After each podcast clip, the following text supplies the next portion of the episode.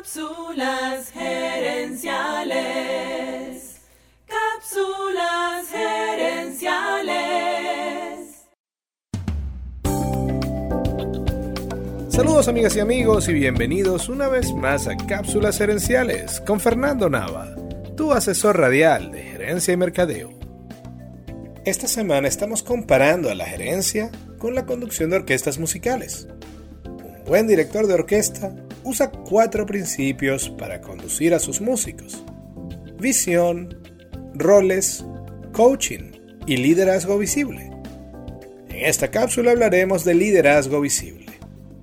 El director de la orquesta se para en un pequeño podio, no para sentirse más importante que los demás, sino para estar seguro de que todos los músicos lo pueden ver claramente.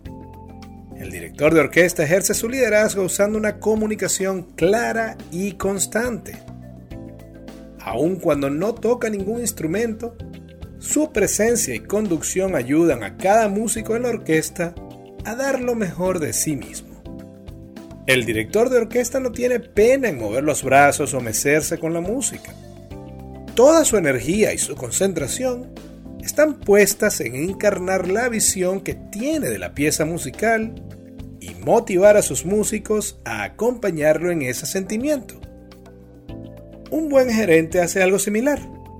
Está disponible para su equipo y comunica constantemente cuál es su visión y cómo cada miembro del equipo puede ayudar a lograrla. En cambio, un jefe ineficiente se encierra y solo se comunica con su equipo para decirle lo que han hecho mal. Esto genera un ambiente negativo donde es muy difícil que cada miembro del equipo quiera dar lo mejor de sí mismo.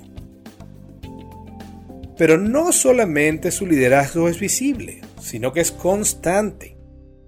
El director de orquesta lidera a sus músicos en los ensayos, no solo en los conciertos. El director tiene clara su visión y sabe que para alcanzar esa visión deben trabajar juntos cada ensayo. El director de la orquesta sabe que el éxito que van a cosechar la noche de la gala se cultiva y se riega en cada ensayo. Igualmente los buenos líderes empresariales comparten su visión con su equipo muchas veces para mantener a su gente inspirada y clara en su dirección. Esos líderes acompañan a su equipo en el camino a la cima de la montaña no llegan allá arriba en paracaídas y se sientan a esperar a los demás. Esa constancia también existe en la gerencia de empresas. El gerente debe estar consciente de que tiene una influencia constante en su equipo. Como empresario, tus actitudes, acciones y palabras siempre serán examinadas por tu equipo. Por ejemplo, si por un lado con tus palabras le dices al equipo que hay que tratar bien al cliente y cumplir lo prometido, pero luego no tratas bien a tu equipo y faltas a tus promesas, tus empleados verán esa contradicción y eso afectará la calidad de su trabajo. Otro detalle interesante es que el director de la orquesta se ubica de frente a los músicos y de espalda al público.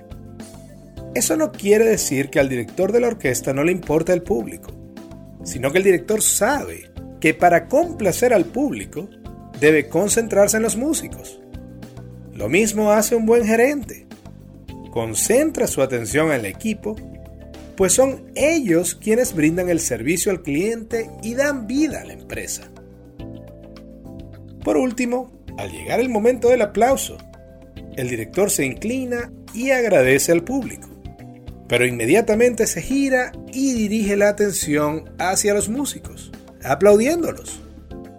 El director no ignora a los músicos y trata de llevarse el aplauso para él solo.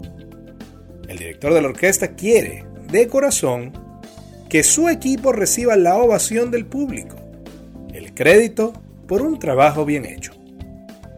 Igualmente, un buen gerente le da el crédito a su equipo al momento de lograr una meta de la empresa, recordándoles que sin ellos no habría sido posible y que esa victoria es de todos. Amigas y amigos, gracias por su atención. Cápsulas Herenciales es para ustedes.